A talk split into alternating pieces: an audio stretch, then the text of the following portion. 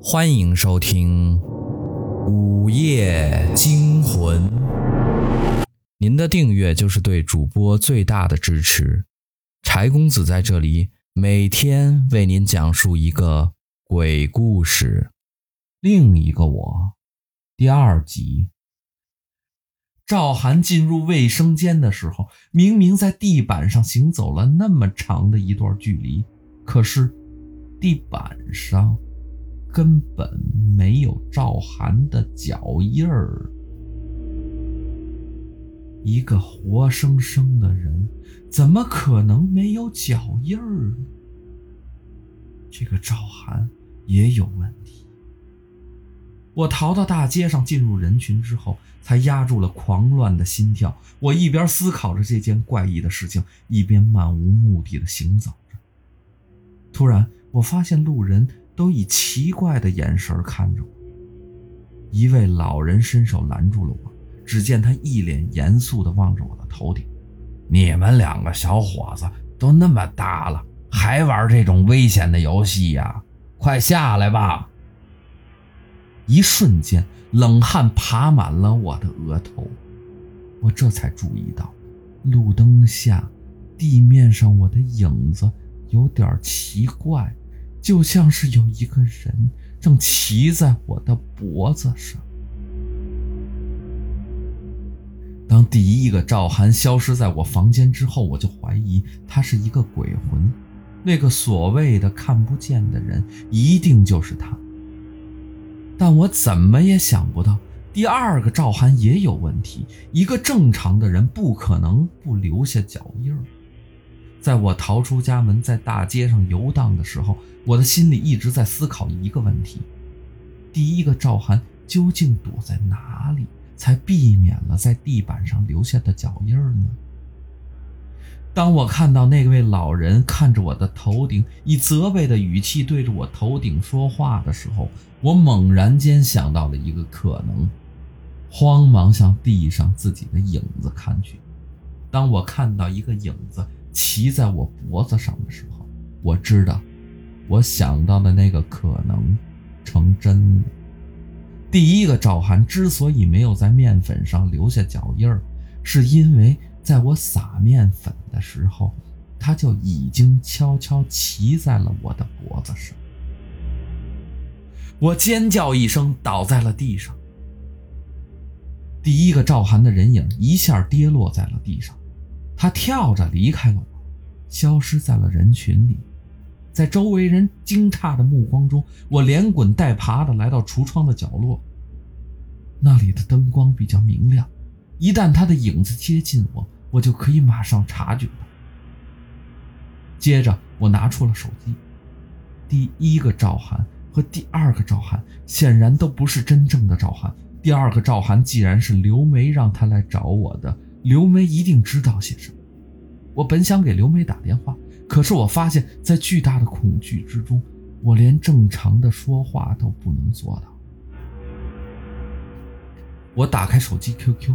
给刘梅发了一条信息：“小梅，赵涵在哪儿？”两分钟后，刘梅回复了一条信息。看到这条消息，我怔住。赵涵去世了。赵涵去世了，这不可能。在上次的电话里，刘梅明明说让赵涵来我这里借住。如果赵涵已经去世了，刘梅为什么会那样说呢？我的大脑一片混乱，知道在 QQ 里是说不清楚的，就给刘梅发了一条这样的信息：“有急事儿，我去找你，把地址发过来。”刘梅就在附近的城市上大学，路程并不远。收到地址之后，我就强打精神去了火车站。两个小时后。我就出现在了刘梅的家里，一进入她的家门，我就把自己经历的怪事和盘托出，一边讲述一边看刘梅的反应。如果是正常的情况下，刘梅是不会相信我的话，他只会和第二个赵涵一样对我的故事表示怀疑。可是眼前的刘梅听着听着，脸色就变得苍白起来。我猜的没错，他一定知道些什么。你说这几天你给我打过电话，而且接听电话的人是我。听完我的故事，刘梅问出了这两个问题。我点了点头。刘梅嘴唇颤抖了一下。可是，我的手机早就丢了。不过刚才你所说的给我打电话的那两个时间，我记得我好像听到了我的手机铃声，但是铃声太短了，我还是找不到手机在哪儿。我的心一阵颤动，刘梅的话里透露了两个信息：第一，和我通电话的那个人根本不是刘梅；第二，和我通话的时候，那个不是刘梅的刘梅就在刘梅的家里。通过听手机铃声来找自己的手机，是最简单的寻找手机的方法。刘梅一定用过这个方法，不过。她应该没有打通自己的手机，不然的话，她早就找着手机了。难道只有我的手机才能打通他的手机？第一个赵涵的照片是通过他的手机发送的，找到他的手机，也许就能解开第一个赵涵的秘密。想到这里，我壮着胆子拨打了刘梅的手机号码。果然，一阵悦耳的手机铃声从刘梅的卧室传了出来。进入卧室一听，我们就发现手机铃声是从床底下传来的。就在这时，手机居然接通了。我急忙把手机放在自己的耳边，手机里传来了刘梅惊恐的声音：“我，我好害怕，有两个陌生人在我家，我现我现在躲在床下面，快帮我！”帮帮我报警吧！手机里响起了刘梅的声音，床下也传出了同样的声音。我害怕起来，瞪大眼睛向身旁的刘梅看去，她的脸上也充满了恐惧。我本来认定身旁的刘梅就是真正的刘梅，但是床下的刘梅那惊恐的声音一点儿也不像假的。这两个刘梅到底哪个才是真的？快走！突然，我叫了一声，拉着身边的刘梅回到客厅。经过一张桌子的时候，我打翻了桌子上的水杯，杯子里的水流了一地。接着，我停住了脚步，颤声问眼前的刘梅：“你，你，你到底是是谁？”水杯是我故意打翻的。在我无法确定到底谁才是真正的刘梅之前，我忽然间想到，第二个赵涵无法在地上留下脚印儿。如果眼前的刘梅不是真正的刘梅的话，也许她也不会留下脚印儿。当然，我并不能确定，如果她是假的刘梅，就会和第二个赵涵是同类。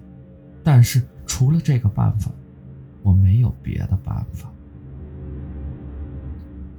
果然，水杯打翻之后，刘梅踏在了水上。她向前跑了一步，却根本没有在地板上留下脚印儿。她不是刘梅。这个刘梅一愣，脸上露出了一个诡异的笑容，忽然在我面前消失了。只见房门吱呀一声打开，接着关上。这个刘梅逃出了房间。我慌忙走进卧室，把床下的刘梅叫了出来。刘梅一出现，就浑身颤抖着讲述着自己的经历。原来两个小时前，赵涵去网吧通宵，他回到家里，进入了卧室。不知过了多久，忽然听到了开门的声音，接着客厅里就传来了两个人交谈的声音。刘梅害怕起来，慌忙躲在了床下，她想要报警。可是手机信号时有时无，终于等到手机有了信号，我的电话却打了进来。几秒钟后，卧室的门就被推开。刘梅知道挂断了我的电话，手机就不知道什么时候才会再次出现信号，就急忙接听了我的电话。他怎么也想不到，那两个人中有一个就是我。我们两个脸色苍白地坐在客厅的沙发上，我讲出了自己的遭遇，并问刘梅是否和我通过那两次电话。刘梅惊恐地摇了摇头，看来那两通电话。都是那个刘梅在和我通话。你刚才说的那两个赵涵到底长什么样子？刘梅颤声说：“我我我觉得赵涵最近有点不太对劲儿。”不等刘梅说完，我瞥到了桌子上的一幅绘画工具，眼前一亮，拿起画笔在纸上把两个赵涵。给画了出来。当看到我所画的第二个赵涵时，刘梅点了点头，说：“这就是赵涵。你认不认识这个人？”我指着第一个赵涵问刘梅。刘梅惊讶地看了我一眼：“你看不出来这个人是谁吗？这个人明明就是你呀！”